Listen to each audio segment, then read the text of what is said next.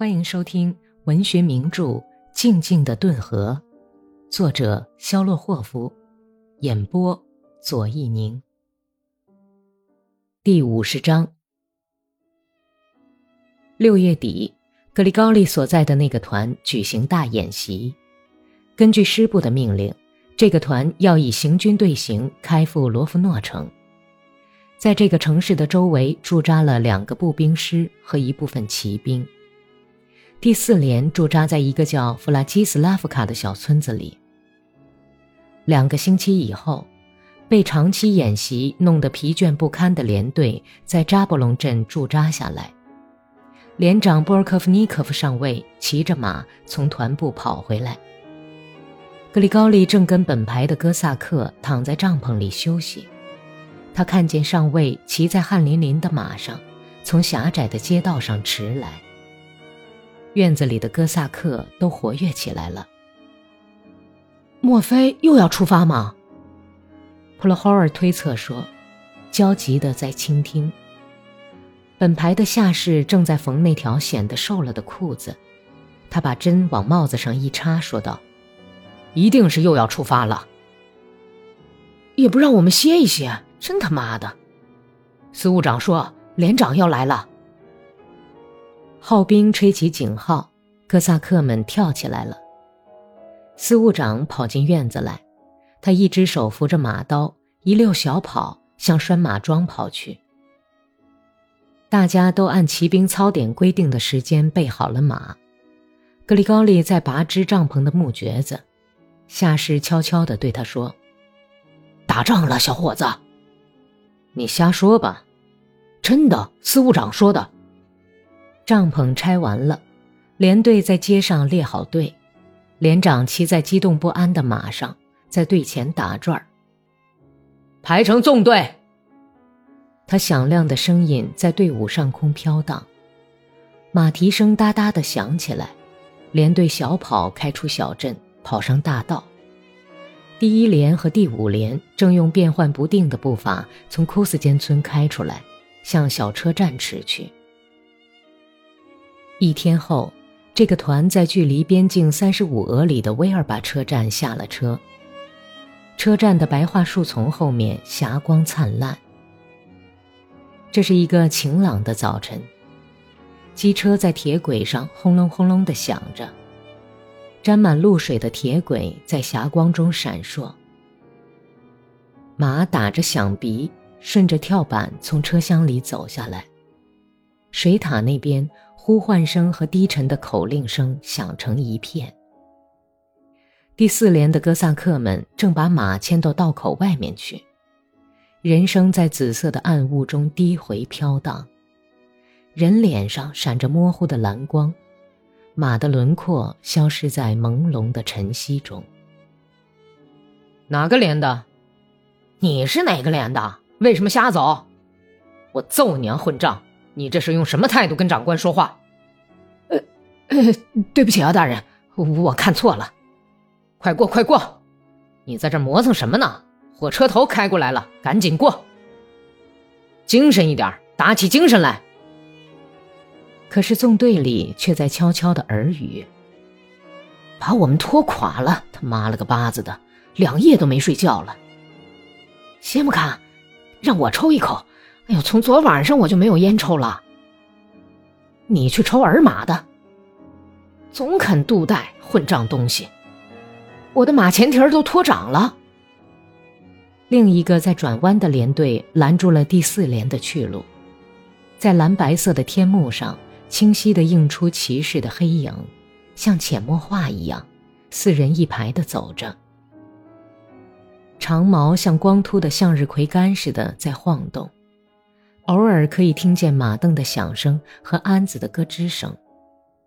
普罗霍尔用巴掌扶着用铁皮包的鞍头，仔细地打量着格里高利的脸，小声说道：“麦列霍夫，你不害怕吗？有什么可怕的？”当然要怕，说不定咱们现在就是去打仗啊！随便好了，我我可有点害怕。普罗霍尔坦白承认说，神经质地用手指头整理着被露水浸得滑溜的缰绳。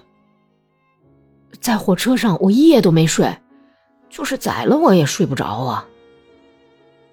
连队的头部摇晃了一下，又向前爬了。第三排也跟着动起来，马平稳地走着，紧贴在腿上的长毛在摇晃颤动。格里高利松开缰绳，打起盹儿来。他觉得好像并不是马在柔韧地迈着前腿儿，摇晃着骑在鞍子上的他，而是他自己正沿着一条温暖的黑色道路向什么地方走去，走得非常轻松，快活极了。普罗霍尔一直在他耳边叨叨什么，他的声音和马鞍的咯吱声以及哒哒的马蹄声混到一块儿。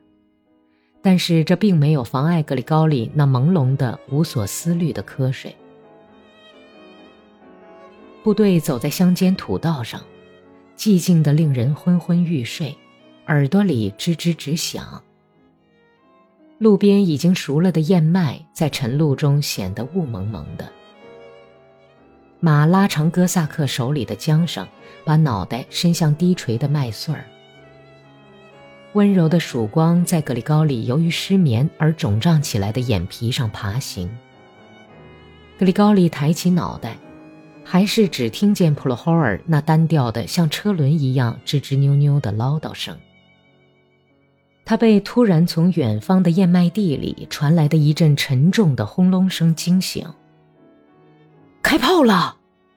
普罗霍尔几乎喊了起来。他那牛犊一样的眼睛里蒙上了一层恐惧。格里高利抬起头来，眼前是本排下士的灰军大衣，随着马背的拍子在他眼前晃动。两旁是吓呆了的田地，一垄一垄的黑麦还没有收割。云雀在电报线上空飞舞，连队活跃起来。紧密的炮声像电流似的穿过连队，被炮声惊动了的上尉博尔科夫尼科夫率领连队飞跑前进，在村道的岔路口上，一家废弃的小酒店前开始遇到难民的车辆。一连军容堂皇的龙骑兵从第四连旁边飞驰而过。戴着浅褐色高筒军帽的骑兵大卫骑在一匹纯种的枣红马上，嘲讽地看了看这对哥萨克，并用刺马针刺了一下马。一个榴弹炮连陷在一片泥泞的低洼地里，炮队的御手们在拼命抽打马匹，炮手们在炮车边忙乱。一个高大的麻子脸炮兵从那家小酒店里抱来一堆木板。大概是从木棚上拆下来的。连队追过了一个步兵团，步兵背着卷起的军大衣快步走着，阳光照在他们擦得锃亮的钢盔上，又从刺刀刃上滑下来。最后一个连里有一个矮小的但是很淘气的上等兵，朝格里高里扔了一个小泥团儿，接住，拿去打奥地利人吧。别胡闹，小罗马！格里高利在空中就用鞭子把泥团打落。哥萨克哥们儿，请捎上我们对奥地利人的问候。你们自己会跟他们相逢的。先头部队里唱起一支淫秽的歌曲，一个像女人一样大屁股的步兵在纵队旁边走着，不时用手巴掌拍着短靴筒子。军官们不停地在微笑。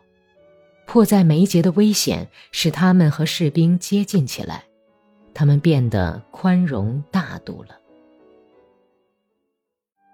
本集播讲完毕，感谢收听。